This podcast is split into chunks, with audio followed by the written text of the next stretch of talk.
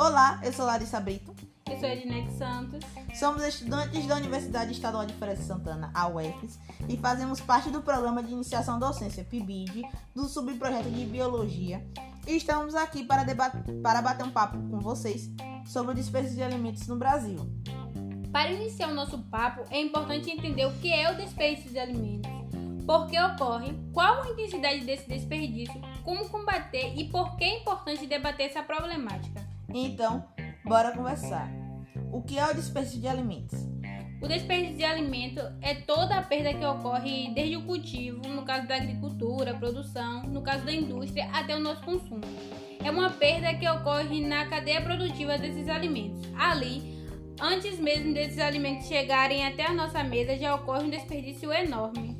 Sim, Net. Por exemplo, na lavoura, alimentos produzidos que sofreram quedas e amassaram, ou que por conta do mau manuseio acabam sendo machucados. Esses alimentos que foram danificados de alguma maneira são descartados, pois o seu valor de comércio cai bastante e as pessoas não compram um legume amassado ou com algum defeito. Atualmente, nós brasileiros estamos no top 10 dos países que mais desperdiçam alimentos, né? Exatamente, ocupamos o décimo lugar nesse ranking o que é bem ruim. Só mostra o quanto é alarmante a intensidade desse desperdício.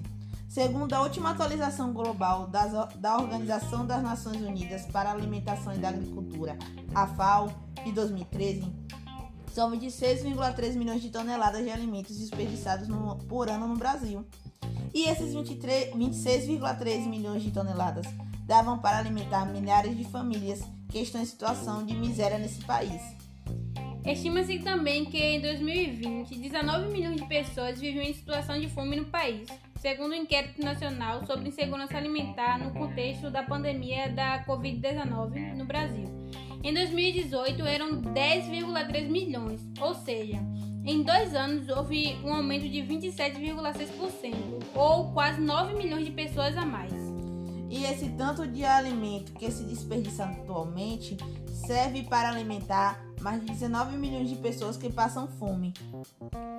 Debater sobre o desperdício de alimentos hoje é essencial para entender como a gente pode se educar sobre o assunto, já que o desperdício é uma questão cultural também, né? Sim, somos educados a se ver uma verdura machucada, por exemplo, de não comprar, ou uma hortaliça que tivesse lá um pouco amassada e não comprar.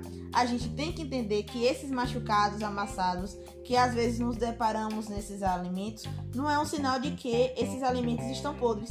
Muito pelo contrário, eles podem, eles podem estar ótimos para consumir. Então a gente vê que não há uma medida de diminuir o desperdício de alimentos, né? Mas hoje há muita informação para aproveitar todo o alimento que não consumimos e é necessário que se ensine sobre o desperdício e como ele é diretamente proporcional à fome que milhares de brasileiros passam. Então devemos sim pensar como podemos diminuir o desperdício de alimentos e como aproveitá-los da melhor maneira possível. Então, por hoje é só, gente. Agradecemos a vocês por estarem escutando nosso podcast e, e continue com a gente, porque depois tem mais conteúdos maravilhosos para vocês. Um beijão enorme para todos e até mais.